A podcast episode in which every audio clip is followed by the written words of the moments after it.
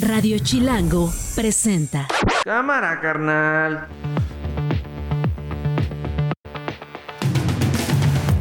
Viernes 8 de septiembre, una de la tarde en puntito. Yo soy Nacho Lozano y esto no es un noticiero. Así suena el mediodía. Lo tomo con orgullo y compromiso y con humildad, pero con la plena responsabilidad de continuar el rumbo trazado por nuestro pueblo. Y si al final deciden, pues vámonos, o tenemos esta otra posibilidad, nos están ofreciendo esto, pues son libres. Nuestro movimiento está fuerte, más fuerte que nunca y unido y vamos juntos hacia la victoria. Con la doctora Claudia Sheinbaum vamos a refrendar el apoyo mayoritario del pueblo a este gran proyecto de transformación. El INE está listo para organizar las más complejas elecciones federales de nuestra historia reciente, cumpliendo así con su función de Estado. Eh, han decidido ya entregar a México la categoría 1 en la operación del aeropuerto. Ahora las instituciones federales de salud están obligadas a prestar los servicios de aborto seguro a la población derechohabiente que atienden. Radio Chilango. Tres minutos después de la una de la tarde y yo aprovecho para saludar a Daniel González, es el maestro que más sabe de cine en radio. Dani, ¿cómo estás? Muy bien, Nacho. Qué feliz. buen viernes. Ya viernes. Oye, hay muchas historias, muchas noticias que conversar hoy, pero hoy por primera vez esto no es un noticiero, se está transmitiendo en vivo a través de Facebook. En vivo a través de YouTube, así que quienes nos están viendo, quienes nos están eh, siguiendo en esta transmisión totalmente en vivo, van a ver cuando Daniel González se... Ajá. Y luego cuando yo haga caras y luego cuando yo haga cosas. Hay que cuidarse. Hay que cuidarse, Daniel. Así que te pido control, te pido que te gobiernes. Sí, sí, me Te pido que por primera vez en tu vida Me contenga. te contengas. Marcelo, aguanta, el pueblo se levanta. Ahí está. Marcelo aguanta, el pueblo se levanta. Xochitl Gálvez tenía que aparecer, ¿no? Porque ya sale en todos lados. Tenía que aparecer el primer día de nuestra transmisión. Bueno, si les parece bien, cuatro minutos después de la una de la tarde y comenzamos este viaje por las historias más relevantes a esta hora del día en este viernes. En Facebook encuentras a Nacho como Nacho Lozano Page. En X y en Instagram, arroba Nacho Lozano. En arroba no es un noticiero, de todas las redes puedes comentar, mentárnosla o invitar las caguamas. ¿Cuántas veces te has subido al transporte público, Daniel, y has sentido que están a punto de asaltarte? ¿O cuántas veces te han asaltado en el transporte público? En el transporte público no, no, no, no me ha ocurrido, pero pues sí, eh, no, no es poco común que haya luego abordajes extraños por, por onda. arri- por- ¿Y qué haces? ¿Guardas el celular? ¿Te escondes el reloj? ¿La computadora? Tú eres profesor, estás de una universidad a otra dando clases. ¿Qué, qué Pues haces? mi- sí, sí, evidentemente hay una primera reacción de resguardar tus pertenencias, pero Nacho, ¿qué tanto sentido tiene eso? Yo- puede ser contraproducente. Yo creo que más bien hay que prepararse para dar lo que le van a pedir a uno. A mí me ha tocado muchas veces, muchas veces. Yo crecí en Ecatepec. Entonces a mí me tocaba viajar eh, pues de Ecatepec a la Ciudad de México a estudiar la universidad todos los días y agarrar el transporte público en la México Pachuca desde las 4 de la mañana pues para agarrar el primer metro que me llevara a Ciudad Universitaria, ¿no? En aquel momento o al centro, al claustro de Juana. Y pues estás con una paranoia. Yo recuerdo esos años con esta paranoia, ¿no? De en qué momento se van a subir a asaltarnos, ¿no? A quitarnos lo que traemos, a quitarle al chofer lo que lleva en la madrugada ya cobrado, porque es de los transportes, sí, muchos te cobran antes de bajar, eh, pero muchos otros te cobran subiendo, ¿no? Y si regresas eh, por las mismas vías, rumbo a Tizayuca, rumbo a Tumba, rumbo a las pirámides, rumbo a Catepec, rumbo a partes de Coacalco, en fin, pues eh, en la noche, pues ellos ya llevan una jornada de cobrar el pasaje, ya llevan una buena lana para pagarle al dueño del el camión o al dueño de la camioneta, quedarse, digamos, lo suyo del día y pues a llevarla, ¿no? Eh, desafortunadamente ayer eh, les reportamos que fue asesinado un chofer de la línea Tizayuca, México-Tizayuca, sobre la autopista México-Pachuca. Hoy el municipio eh, de Tizayuca amaneció por segundo día sin transporte. Los transportistas están muy molestos. Ya no quieren que esta circunstancia siga así. Es decir, tienes a autoridades de los tres niveles, Rodrigo García, operador de la línea de autobuses México-Tizayuca, gracias por tomarme la comunicación. Tienes a las autoridades de los tres niveles por años y yo quiero decir, Rodrigo, no sé cuántos años tengas, por décadas prometiendo en esa parte del país, en esa parte de la Ciudad de México y del Estado de México y esa parte de Hidalgo, que ahora sí ya no va a haber asaltos, que ahora sí ustedes los choferes van a poder manejar y trabajar, chambear seguros. Y no es cierto, Rodrigo. Sí, no, pues no, así como, ahora sí, buenas tardes Nacho, pero así como tú lo dices, no, se comprometen, pero no, pues no, yo creo que es un tramo un poco largo, pero sí debería de haber un poco más de vigilancia. Ahorita, los primeros días, como te decía yo la semana pasada, pues sí hubo vigilancia a lo mejor los tres, cuatro días y... Pues para que le bajaran, Rodrigo, para que le bajaran, para que levantaran el bloqueo, para que dijeran como que más o menos ahí están las cosas y luego la triste realidad que no se maquilla.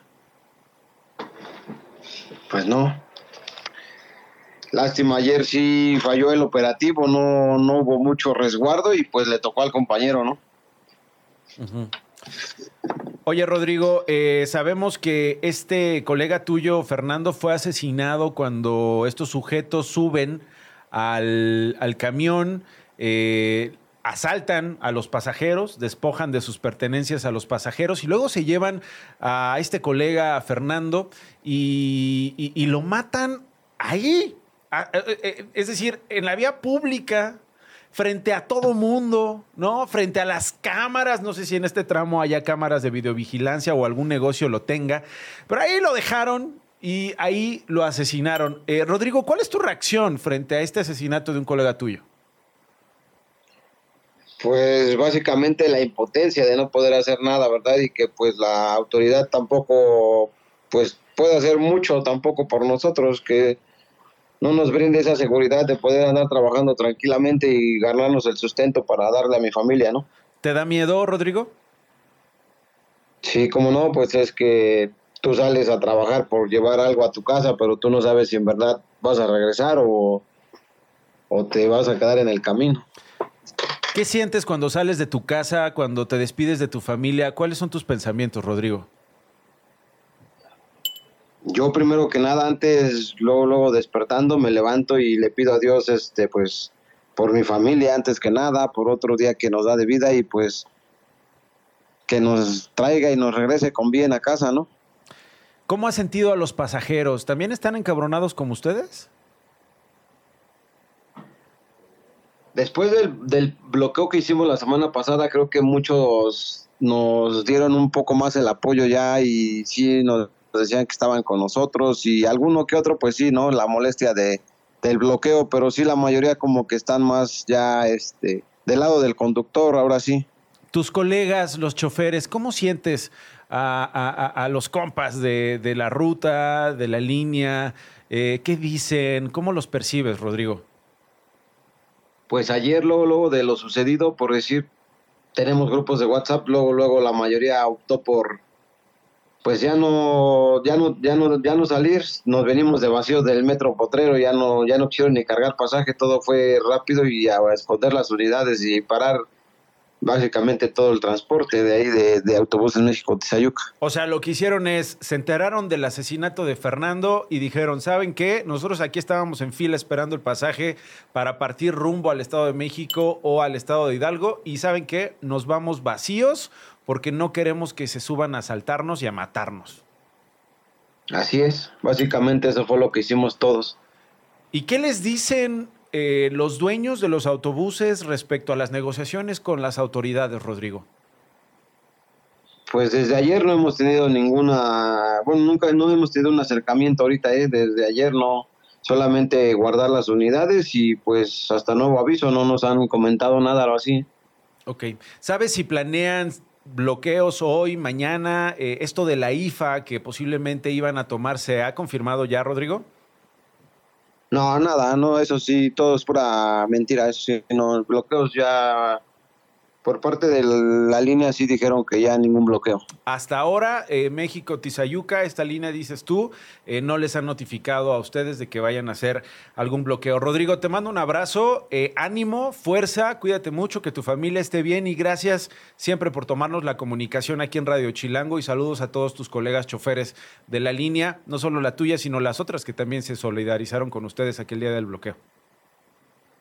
Está bien, sí, gracias Nacho y pues te lo agradezco. No, Buena tarde. Al contrario, cuídate mucho, Rodrigo García.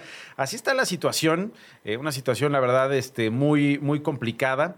Eh, pero bueno, eh, es la que es. José Ríos, colega reportero de Ledomex. Ya hay un detenido, ya hay un detenido después de este asesinato de Fernando, este chofer de la México Tizayuca. ¿Qué sabemos de esta detención y cuál es la situación? Pepe, bienvenido a Radio Chilango.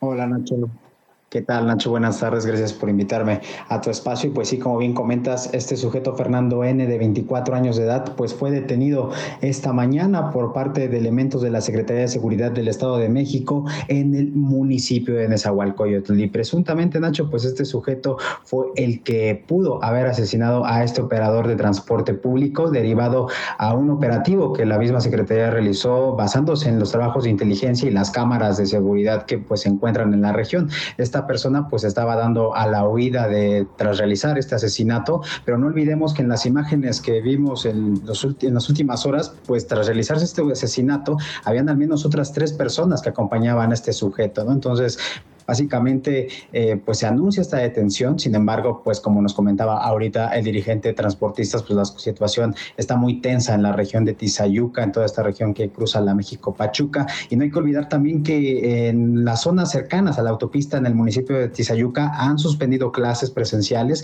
esto por el debido riesgo que puede conllevar el que se suscite otra agresión de este tipo. Y pues bueno, ahorita que comentabas la situación de los asaltos, Nacho, pues cabe sacar eh, un, un dato muy interesante interesante. ¿no? Datos del secretariado, pues ahora detallan que en el Estado de México suman a mitad de este año 3.835 asaltos a transporte público, una cifra muy desalentadora, digamos, un aproximado de 16 asaltos al día de este tipo a, a usuarios de transporte público en el Estado de México. Entonces, eh, pues eh, habrá este, que ver qué, qué seguirá después. Este dato que me estás dando, 3.835 asaltos a un ritmo de 16 por día, ¿en lo que va del año? Es correcto, Nacho. En el año pasado habían más de 7100 asaltos. Es decir, todas esas imágenes que vemos todos los días, que tú compartes en tu espacio de televisión de los asaltos, cada día 16 veces vemos estas imágenes tan lamentables en las unidades de transporte público. Entonces, es una bomba de tiempo lo que pues estamos viviendo en esta región del Estado de México. Bueno, pues eh, Pepe, cuídate mucho, por favor. José Ríos es reportero de Ledomex con lo último acerca de este caso de los transportistas. Vamos a seguir, por supuesto, pendiente del asunto, Daniel. Qué duro. Y la impunidad.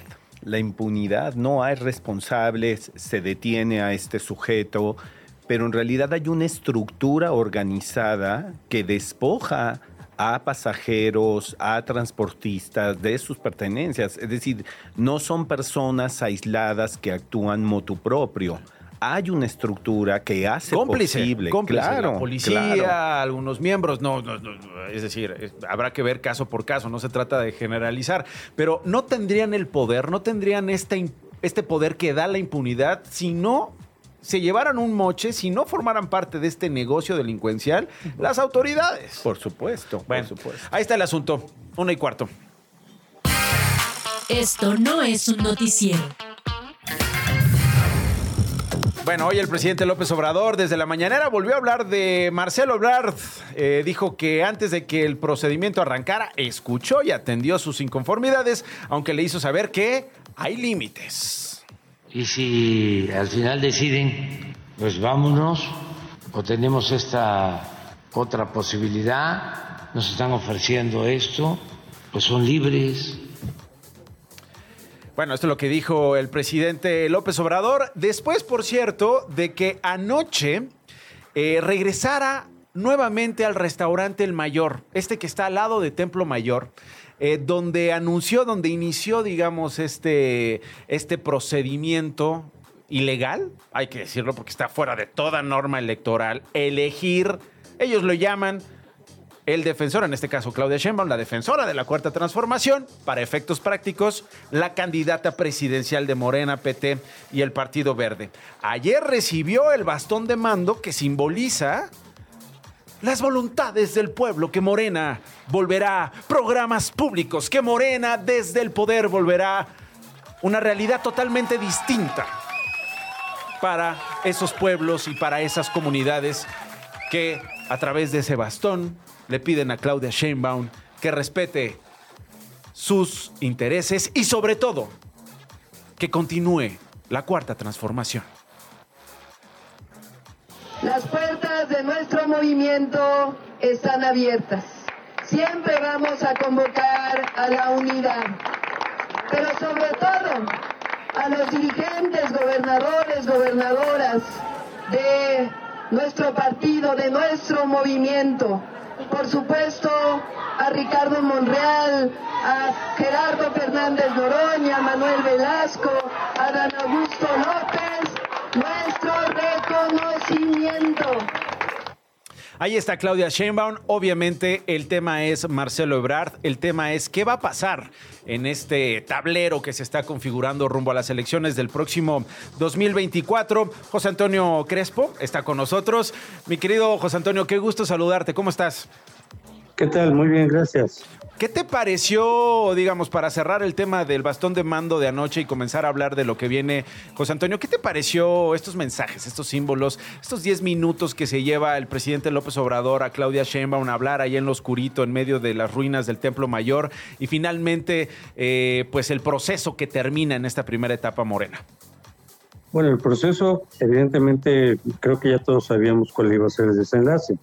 Muchos pensábamos que ante el ascenso de Xochitl Gálvez en el Frente Amplio, pues el que más le convenía era Marcelo Ebrard como candidato, porque tiene yo creo que muchas más cualidades políticas, ejecutivas, mayor argumentación, pero López Obrador no se, no se va por la racionalidad general, sino por sus propios intereses, por su ideología, etcétera. Entonces decíamos, pues aunque Marcelo sea un mejor candidato, se va a ir por Claudia porque la va a querer seguir manejando ya cuando él termine el mandato, su mandato, porque Claudia le representa una mayor continuidad de su proyecto. Marcelo pues pudo haber hecho correcciones precisamente porque es una persona aterrizada, porque es eh, una persona más realista, pero eso no le gustaba a López Obrador, entonces ya sabíamos que iba a ser Claudia y fue Claudia. Y, y lo que pensábamos también es que el proceso pues estaba totalmente cargado, eso se vio. Lo denunció Marcelo, pero se vio que estaba totalmente cargado en favor de ella. Entiendo, entiendo. Eh, dices cosas muy importantes. Eh, me, gustaría, me gustaría hablar de esto, ¿no? Cualidades políticas contra los propios intereses del propio presidente en el lado de Marcelo, de Marcelo Ebrard. Eh, frente a la popularidad que tiene el propio movimiento y que igual, José Antonio, no sé tú cómo lo veas, tampoco obliga al presidente a correrse al centro, tampoco obliga al presidente a, no imponer a alguien con la personalidad como Claudia Sheinbaum en la candidatura presidencial para hacer ese cambio, ¿no? Es decir, a lo mejor está muy confiado en su popularidad. Sí, no, y, solamente, y no solamente en la popularidad. Desde luego él sabe que sus seguidores, que son muchos, que van a votar por quien él les diga. Así fuera quien fuera, ellos votarían por quien él les diga. Y por eso decía, pues si es Claudia, pues mucha gente se va con Claudia y vota por Claudia, al margen de qué imagen tenga de Claudia, pero pues eh, hacen lo que López Obrador les dice. Y Marcelo Obrador... Eh, pues, sí. Y Marcelo Ebrard, José Antonio, es decir, ¿qué caminos tiene frente a sí Marcelo Ebrard? Hemos llevado horas y horas y horas desde Antier eh, discutiendo si se va a Movimiento Ciudadano, discutiendo si una candidatura independiente. Ayer perdió la oportunidad, no se registró. ¿Qué caminos tiene frente a sí Marcelo Ebrard, según tú, José Antonio? Sí, es, es una incógnita que desde hace mucho tiempo venimos discutiendo. Sí, sí. Mucha gente, la, mayoría pensaba que se iba a quedar en Morena pese a perder y pese a perder de mala forma, es decir, eh, haciéndole trampas. pero eh, otros pensábamos que por el tono que estaba él utilizando, por las denuncias que estaba haciendo, lo más probable es que no se quedara en Morena. Yo creo que no va a terminar quedándose en Morena. Después de todo lo que ha hecho, pues sería como ponerse la soga al cuello. Pero eh, él ha de estar viendo ahorita, a final de cuentas, qué posibilidades tiene. Lo más lógico sería que se fuera Movimiento Ciudadano. Ahí, pues también hace tiempo pues, se lleva bien con Dante, son amigos, etcétera. Pero eh, han salido muchas voces ahorita en Movimiento Ciudadano decir que no, que no lo reciben. Gente cercana a Dante, Dante no, no ha dicho nada. Pero bueno, los políticos mandan mensajes en un sentido, en otro. Yo sí creo que no, no le conviene quedarse en Morena, tras todo lo que ha pasado. Eh, tiene una enemistad personal incluso con Claudia Sheinbaum. Entonces, eh, vamos a ver si, si Movimiento Ciudadano lo recibe o no. Por otro lado, Sochi también le ha dicho Vente al frente, apóyame. Marco no creo Cortés, que ganara mucho el frente con recibir a Marcelo. Eh, no creo que le aporte muchos votos. Y en cambio, mucha gente sí le va a molestar que alguien de Morena, que ha sido parte de este gobierno, pues sea recibido por Xochitl. Ahí no sé si le conviene a Xochitl hacer eso. Pero eh, lo más lógico sería que se fuera a Movimiento Ciudadano. Vamos a ver qué decide. Ah, vamos a ver al final de cuentas es el que decide en ese partido. Eh, y finalmente, José Antonio, me queda, me queda un minutito, pero hablabas tú del tono, el tono de Morena con Marcelo. ¿Cuál es el tono de Marcelo con el presidente? Es decir, ya estamos hablando a lo mejor de los escenarios que tiene frente a sí Marcelo Ebrard. Pero, ¿cuál es el tono que tú aprecias de Marcelo frente al presidente o con el presidente? Han estado juntos por años. Sí, yo creo que no le va a faltar el respeto directamente, pero sí ha dicho de alguna manera no me cumplió. Eh, lo mismo que dijo Monreal hace seis años cuando no lo designó como jefe de la capital, del gobierno capitalino, dijo, me, prometió y no me cumplió, pues lo está diciendo Marcelo, no en un tono agresivo, no en un tono irrespetuoso, pero sí de alguna forma ha hecho saber que, pues, que le habían ofrecido la candidatura cuando él cedió en 2012 el, el lugar a López Obrador para no romper a la izquierda. Entonces, bueno, pues él está diciendo, eh, pues no me cumplieron, pues ya no tengo nada que hacer aquí, ¿no? Por eso, eso ya sí lo ha dicho con claridad, nada más saber finalmente. Aquí la incógnita ahorita me parece si el Movimiento Ciudadano lo recibe o no. Esa es la principal pregunta. Vamos a ver. Que se va a despejar en los próximos días. Vamos a ver, vamos a ver qué es lo que ocurre con ellos. Ya adelantaba el presidente ayer, a ver, este, si Marcelo se va a otro partido, se va a otro lugar, lo más que lograría, dice, es mandar a Xochil Gálvez, la candidata de Claudio X González, al tercer o cuarto lugar. ¿Qué opinas de eso, José Antonio? No, no creo que se vaya al tercer o cuarto, pero sí puede dividir el voto opositor y en esa medida facilitarle triunfo a Claudia Sheinbaum, que no creo que sea lo que quiera Marcelo. Entonces, eh, un primer paso sería irse en Movimiento Ciudadano, después ya tendría que pensar más qué es lo que más le conviene a Marcelo, porque él solito no puede ganar, no le va a ganar a Xochitl y tampoco le va a ganar a Claudia. Y no creo que su deseo sea que Claudia gane. Pero tiene razón el presidente cuando dice, si Marcelo se va por Movimiento Ciudadano, divide el voto opositor y le facilita el triunfo a Claudia Sheinbaum. Eso es cierto, mm. si es que se quedan así las cosas. José Antonio Crespo escribe en El Universal, es analista político, académico. José Antonio, te mando un abrazo. Gracias. Gracias, igualmente. Hasta luego. 25 después de la una. Pausa y regresamos, pero aprovecho a saludar. Esto se está construyendo y yo estoy muy contento de en este momento agradecerles a todos los que nos están viendo en Facebook, a todos los que nos están siguiendo en YouTube en esta primera transmisión de Radio Chilango. Eh, ya la próxima semana vamos a estrenar un set que está quedando increíble. Ya les iremos adelantando algunas cosas el fin de semana, así que ojalá y nos puedan acompañar. Saludos a todos los que nos están comentando en la transmisión 25 después de la una pausa y regreso con más. No se vayan. Estás escuchando Esto no es un noticiero con Nacho Lozano. Regresamos. Oiga, pues con la novedad de que el presidente Andrés Manuel López Obrador esta mañana adelantó de manera informal lo que las autoridades de Estados Unidos, particularmente el gobierno de Joe Biden, certifica a través de la Secretaría de Transportes que encabeza Pete Buttigieg en ese gobierno. La categoría 1 del Aeropuerto Internacional de la Ciudad de México ya regresó la categoría 1 eh, al aeropuerto. Así lo dijo el presidente esta mañana desde Palacio Nacional. Eh, han decidido ya entregar a México la categoría 1 en la operación del aeropuerto. Eh, ¿Qué es esto? Ah, es, es, es, ah, es el celular de Daniel González. Por favor, ponle, ponle, ponle silencio, Daniel, no nos asustes. Ángel Domínguez es presidente del Colegio de Pilotos Aviadores de México. Eh, Ángel, ¿cómo estás? Tú eres piloto de aviación, eres presidente de este colegio. Gracias por estar con nosotros. Buen día. ¿Cómo estás, Nacho? Me da mucho gusto saludarte a ti, a tu auditorio, a tus órdenes. Muy buenas tardes. Igualmente, Ángel, igual creo que para fines prácticos nos convendría entender un poco qué significaba que no tuviéramos la categoría 1 para que luego yo te pregunte qué significa que nos la otorguen de nuevo. Con todo gusto, Nacho. Mira, a, quien, quien estaba degradado o quien está degradado todavía al día de hoy no son los aeropuertos. Ahí me parece que a veces eh, la misma gente la Autoridad Aeronáutica Mexicana tarjetea mal al presidente. Los aeropuertos no son degradados. Quien estaba degradado era la Autoridad Aeronáutica es decir, la Agencia Federal de Aviación Civil Mexicana, que depende de la Secretaría de Comunicaciones y Transportes. ¿Y, qué significa estar degradado a categoría 2? Pues bueno, significa que las líneas aéreas comerciales mexicanas no pueden abrir nuevas rutas a o desde los Estados Unidos, ni tampoco pueden llevar nuevas aeronaves. Es decir, un ejemplo, si Viva Aerobús y Volaris o Aeroméxico compraron una nueva aeronave desde el día que nos degradaron a hoy, esa nueva aeronave no podía ir hacia los Estados Unidos o desde los Estados Unidos. Ok. Lo cual, como te podrás imaginar, pues es un ha, sido una piedra en el camino para la industria de la aviación en México, ¿no? los últimos 28 meses. Y ahora con este cambio, entonces van a permitir agregar entonces esas rutas, Ángel.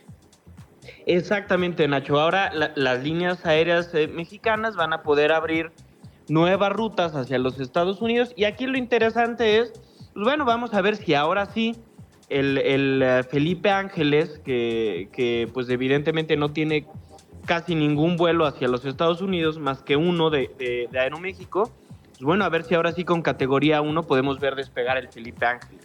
¿Y qué opinas de eso? ¿Crees que ocurra pronto? Pues mira, yo creo que la administración de, Felipe Ángeles tiene que hacer su mercado. Eh, a mí de pronto me parece que la administración de este nuevo aeropuerto eh, están esperando a que a que el gobierno de México les haga la, les haga la chamba y les manden vuelos del ICM. Y, no, los aeropuertos tienen que crear poco a poco su propio mercado. Y ahora otra cosa que también creo que es importante dejarle al usuario no es nada para celebrar, ¿eh? Que nos regresen la categoría 1. De entrada jamás debimos de haberla perdido. O sea, casi ningún país está en categoría 2 y, bueno, de Latinoamérica, México era casi el único país en que estábamos, o que estamos, porque todavía no es oficial, que estamos dentro de esta lista negra, por así decirlo. ¿Y a partir de cuándo se hace efectiva esta categoría, digo, esta calificación vergonzosa, la verdad, el panzazo de la categoría 2, estoy de acuerdo contigo, es una vergüenza, pero a partir de cuándo entonces eh, se comienza a tomar decisiones, las operaciones con esta categoría 1, Ángel? Pues yo creo que hay que esperar todavía a ver qué dice la FAA a través del, más bien el Departamento de Transporte de los Estados Unidos, a través de la FAA. El presidente dijo que, que, será en el transcurso de la siguiente semana, cuando ya le, regresen la categoría 1 a México. Habrá que esperar todavía el comunicado oficial por parte del gobierno de los Estados Unidos, pero pues ahora sí que si el presidente ya dijo que la siguiente semana, pues la siguiente semana y enhorabuena porque si soy sincero, a nosotros en la industria nos urge. Sí, oye, y aprovecho que estás aquí con nosotros. Esa semana además se dio a conocer que se postergaba esto de la reducción de las operaciones en el Aeropuerto Internacional de la Ciudad de México. Habían planteado que esto ocurriría los primeros días de octubre. Dijeron, no, se patea hasta enero, Ángel. Sí, aquí, aquí yo creo que es, y lo he dicho en otros espacios, eh, de, pronto la autoridad aeronáutica, la Agencia Federal de Aviación Civil en México, pues actúa de manera unilateral, ¿no? Entonces le informaron a la administración del ICM que tenía que reducir eh, sus operaciones por decreto, ¿no? A partir del 29 de octubre.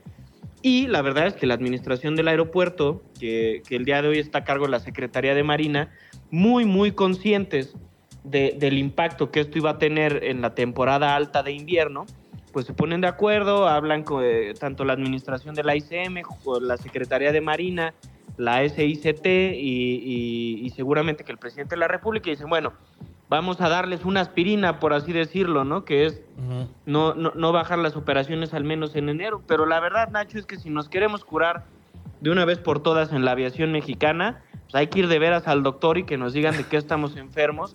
Y la solución es crear una política pública en materia de aviación con visión de futuro. ¿eh? Esa es la verdadera solución. Es el presidente del Colegio de Pilotos Aviadores de México, se llama Ángel Domínguez Catzín y estuvo con nosotros en Esto No es un Noticiario. Gracias, Ángel.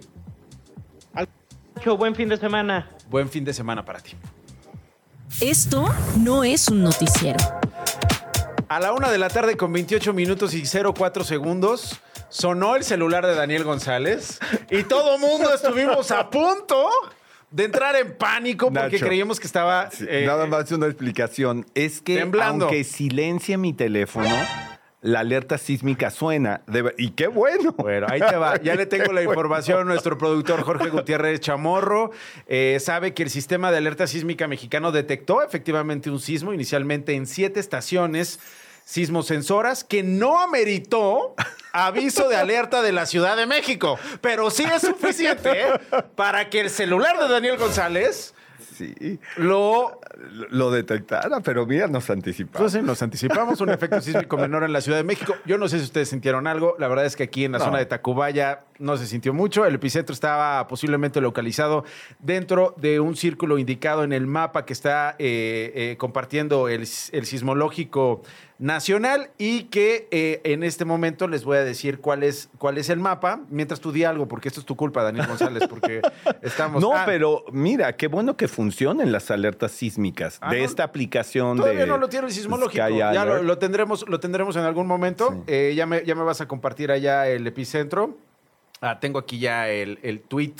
Este, esta mañana se registró, se registraron dos sismos en Jalisco, por cierto, el primero magnitud 5.7, importante, y el segundo 5.9, ambos en el municipio de Cihuatlán. Temblores, además, que fueron perceptibles en Colima y en Michoacán. Así que, calmantes montes, no se asusten. ¿Sentiste algo?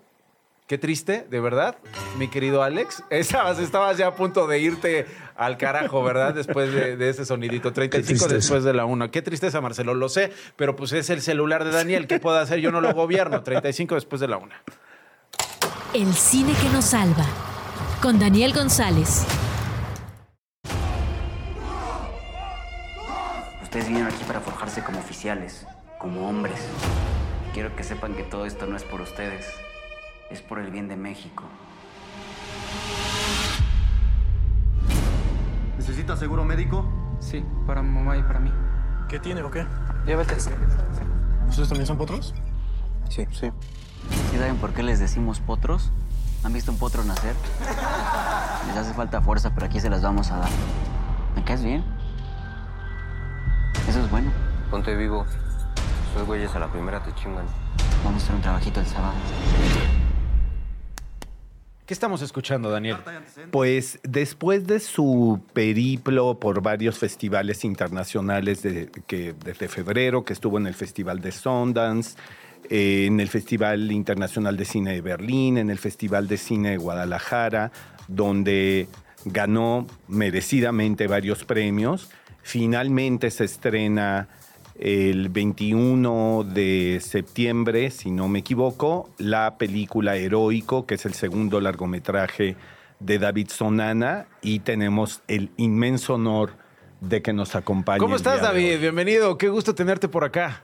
No, al contrario, muchas gracias. Contento de, de poder platicar de la película con ustedes. ¿De qué, de qué va? Eh, ya tuvimos oportunidad de verla, tuvimos el privilegio de, de- de- de verla, esta que se va a estrenar.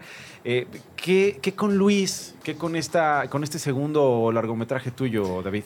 Pues Heroico es la historia de, de un joven, ¿no? Que como miles de otros jóvenes en México ingresan a las Fuerzas Armadas por necesidad, eh, específicamente al Heroico Colegio Militar. Y la historia pues, nos va llevando eh, de la mano, ¿no? De, de- su experiencia dentro del colegio, eh, lo que uno tiene que vivir adentro, el, el- estrés psicológico al que se ven sometidos muchos de estos jóvenes y su transformación, ¿no? Prácticamente de un joven inocente de 18 o 19 años a, a alguien que, que es capaz de matar, ¿no? Que en cierta forma, pues, es parte de una formación de este tipo. Sí, algo que a mí me parece muy interesante, David, es que había todos los elementos quizá para hacer una película tremendista, eh, como tantas series de televisión que hay que abordan el tema de la violencia o del sadismo. Y sin embargo aquí hay, creo yo, un enorme rigor en la manera como se trata el tema. ¿Qué, qué decisiones tomaste para, siendo eh, un asunto no muy abordado por el cine mexicano, presentar eh, la historia tal y como nosotros la vemos? Pues la película está basada en hechos reales, lo que quiere decir que eh, para escribir el guion yo tomé decenas de testimonios de jóvenes que tenían experiencia dentro del- del- de planteles militares eh, que habían estado ahí o incluso que seguían en activo. Para mí eso era importante porque pues, se sabe que la institución militar, las Fuerzas Armadas son muy herméticas, no hay mucha información entrando saliendo. Y, y era para mí importante retratarlo de una manera objetiva ¿no? y, y realista. Em, en ese sentido, pues las escenas que se ven, la dureza de las escenas, es exactamente lo- la, la- la información que a mí me iban contando, ¿no? los patrones de comportamiento que yo, que yo encontré a través de sus testimonios. Y, y, pues tampoco había una necesidad de dramatizarlo eh, extraordinariamente, ¿no? Ya de por sí es lo suficientemente fuerte, no hay necesidad de, llevarlo más allá. Eh, y, y bueno, al final es una ficción, es un thriller, ¿no? Y, y eso claro que es importante. Pero pues la idea era hacer una película objetiva, ¿no? Sin, sin sesgar o manipular al público de, una u otra forma e intentar apegarnos a los, a los hechos, ¿no? A, lo que, a los testimonios de estos jóvenes que, que me ayudaron para, para el guion. Eh, eh, Este gobierno le ha dado a las instituciones castrenses una visibilidad particular, ¿no? Y que poder. ha sido muy polémica. Y poder. Sí, y poder. Mucha opacidad. Eh, ¿En algún momento pensaste, cuando estabas realizando la película, ya había toda esta discusión sobre darle nuevamente al ejército eh, labores de, de seguridad pública? Pues empecé a escribir esta película a principios del 2019. Obviamente ha, ha- ha evolucionado, ¿no? Como, como dicen, el, el poder que tiene la institución. eh, se podría decir que es la institución más poderosa en, en México, ¿no? Además, la que más presupuesto eh, tiene por parte del gobierno. ¿Y eso qué te parece? Perdón que te detenga ahí Sí. una pausa, porque esta frase es importantísima. Que el ejército sea la institución que concentra tanto poder y tanta influencia sin necesariamente rendir cuentas, con cualquier pretexto, ¿eh? seguridad nacional, lo que sea. ¿Qué te parece?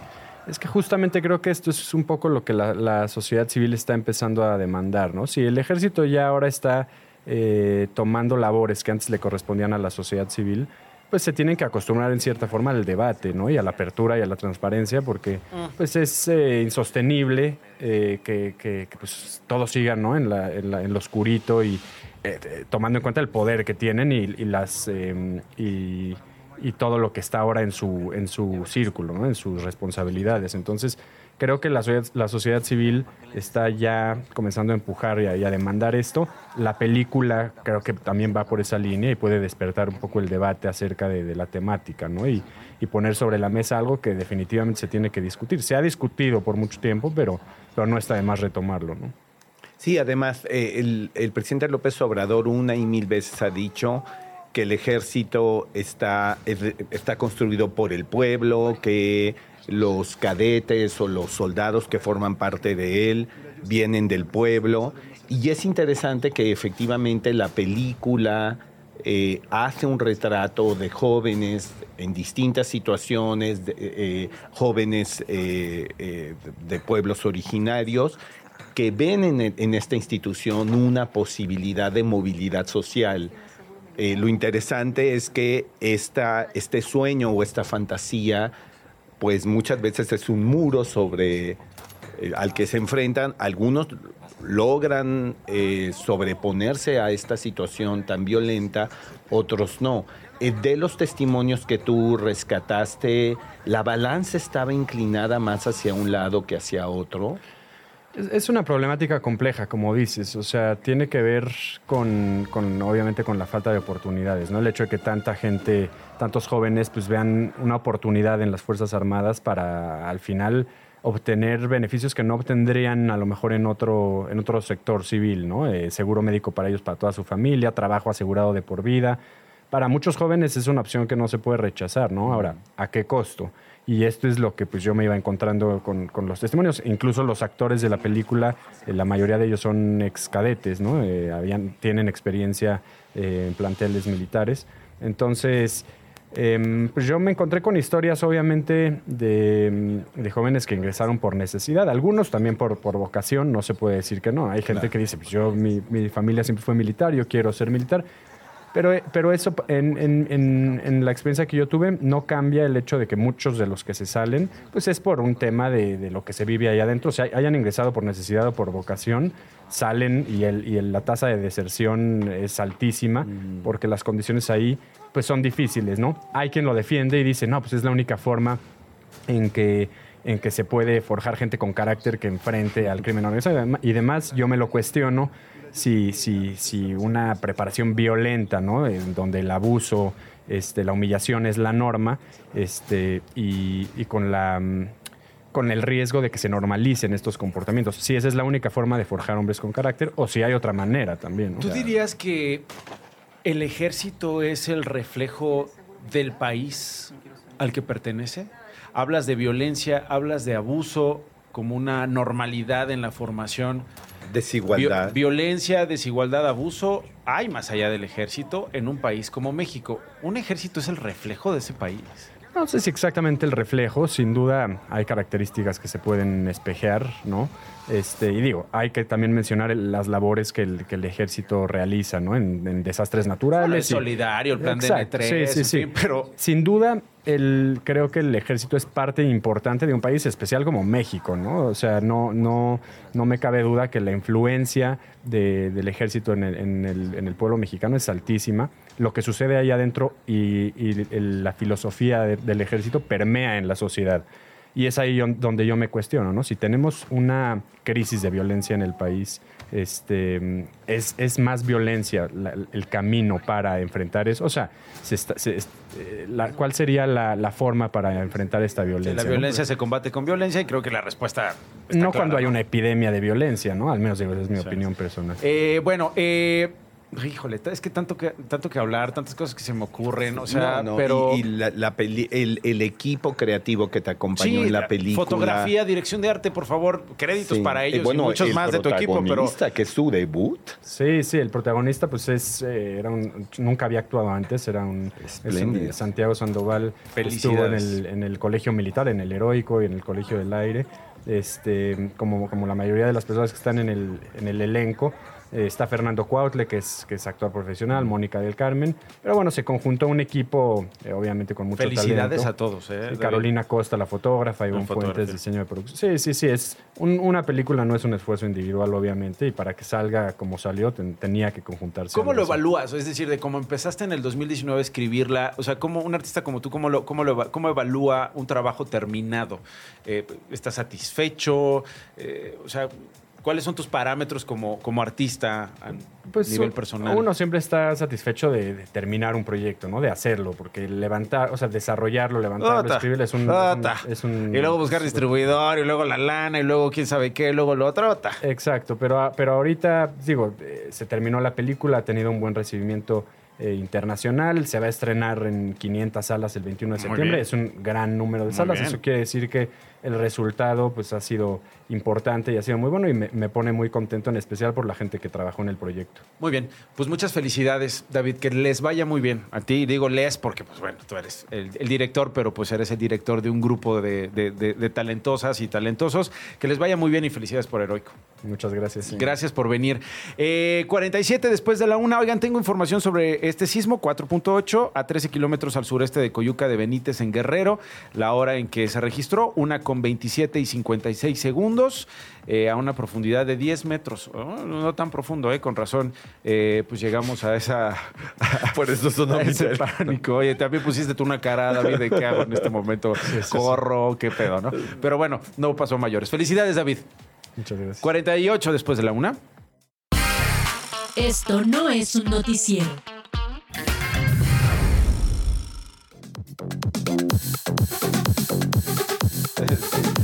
Bueno, eh, eh, además de la información que sí este, captó la atención de básicamente todos los medios de comunicación, se dio una noticia eh, que se había tardado, pero más vale tarde que nunca. Eh, la Corte Suprema otorgó un amparo al grupo de información de reproducción elegida, que todos conocemos como GIRE, para despenalizar a nivel federal el aborto. Está con nosotros Verónica Esparza. Tú, Verónica, eres abogada y coordinadora de investigación en Gire. En primer lugar, Verónica, vaya triunfo. Eh, ¿Qué sería de este país, en serio, sin cómo Gire ha presionado en tantas cosas, particularmente en este, que viene de varias partes de América Latina, una ola verde que parece que encontró puerto en México, Verónica? Hola, ¿qué tal? Muy buenas tardes. También un saludo a tu auditorio. Sí, la verdad es que seguimos muy emocionadas por lo que aconteció hace unos días en la Suprema Corte. Eh, esta decisión, sin duda, marca un momento súper importante en la lucha por la justicia reproductiva en el país.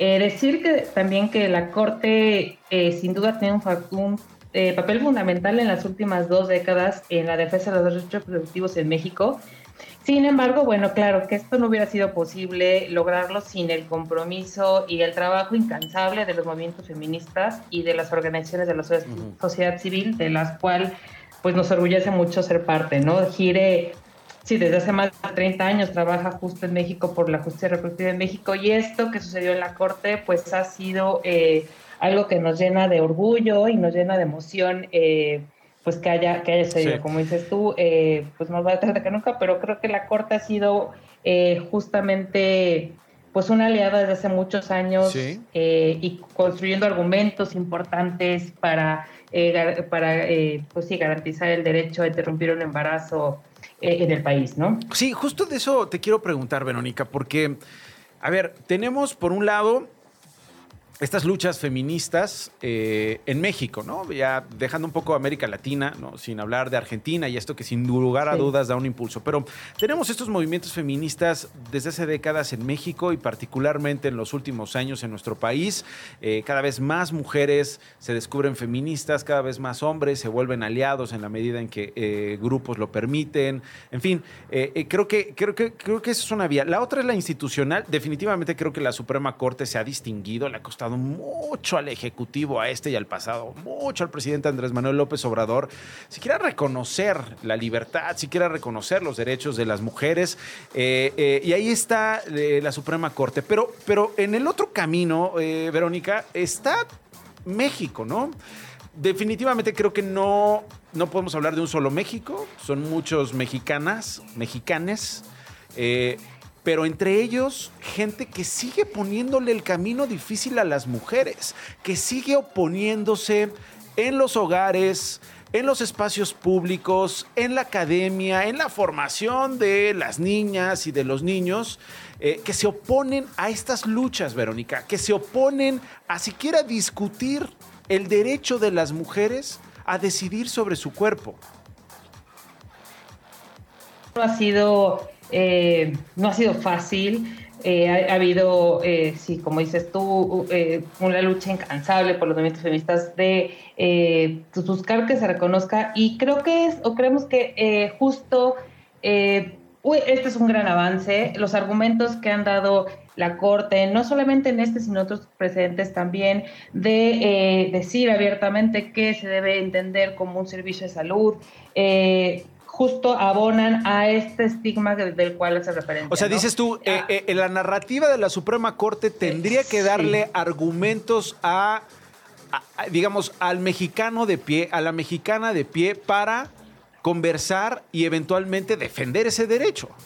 Claro, que, eh, el hecho de que estén los códigos penales también colabora a que el estigma permanezca en el, en el, sí, en el, en el el público de a pie, ¿no? Justo eh, el, que, el que se vea como, el que no se vea como un derecho, el que no se reconozca como un servicio de salud por parte del Estado y que se, y que se siga viendo y que se siga incluyendo en los códigos penales, desde luego que también abona a este estigma, ¿no? A este desconocimiento también por parte del personal de salud, que no, no necesariamente es siempre eh, por eh, prejuicio o por estigma, muchas veces también es por desconocimiento Sí. del marco normativo, ¿no? Exacto, y eso Eh, quiero, y eso quiero hablar de ese marco normativo, porque eh, el derecho a interrumpir el embarazo tiene límites y está regulado. Sin embargo, el debate a veces creo se contamina con este asunto de eh, desde la concepción ya estamos hablando de derechos infantiles. Eh, ¿Qué tienes que decir al respecto? Sí, o sea, creo que los como te decía, la línea jurisprudencial que ha dado la Corte va por todos estos obstáculos que se han visto, desde esto de que sí eh, está eh, la protección de la vida desde la concepción, lo cual ya ha dicho la Corte también, que eso no contraviene con el derecho a tomar este tipo de decisiones, con la libertad de conciencia, que es esta eh, conocida como la objeción de conciencia. La Corte también ya se ha pronunciado al decir que eh, si bien existe esta libertad de conciencia, esto no deberá ser nunca un obstáculo para poder garantizar los servicios eh, eh, que implique negar un servicio de salud como lo es el aborto, ¿no? Eh, justo, eh, el, el- como dices tú, eh, el camino pues todavía no es... eh, y ahí estamos, y ahí estamos. no es- No está del Sí, todo o sea- descubierto y no está de todo hecho, pero ustedes han hecho Claro. bastante. Vaya tramo que les agradecemos a ustedes en Gire y a todos los involucrados. Gracias, Verónica, por tomarme la comunicación. Y, y, pues, ¿me permites decirte felicidades? ¿Se puede? Claro, muchísimas gracias. gracias. Felicidades, Verónica. Gracias, Gracias Verónica es abogada y coordinadora de investigación de Gire. Radio Chilango. Ya nos vamos, Daniel. Gracias por habernos acompañado. Feliz este fin de viernes. semana. Igualmente, gracias a todos los que se conectaron en YouTube y en Facebook. Gracias, de verdad. Vamos a estar todos los días haciendo esta transmisión en video. Una de la tarde. Esto es Radio Chilango. Este programa se llama Esto no es un noticiero. Y ustedes se quedan aquí conectados en esta frecuencia hasta que nos volvamos a escuchar. Adiós. Nos vemos. Esto no fue un noticiero con Nacho Lozano. Radio Chilango. La radio que... Viene, viene, ¿eh?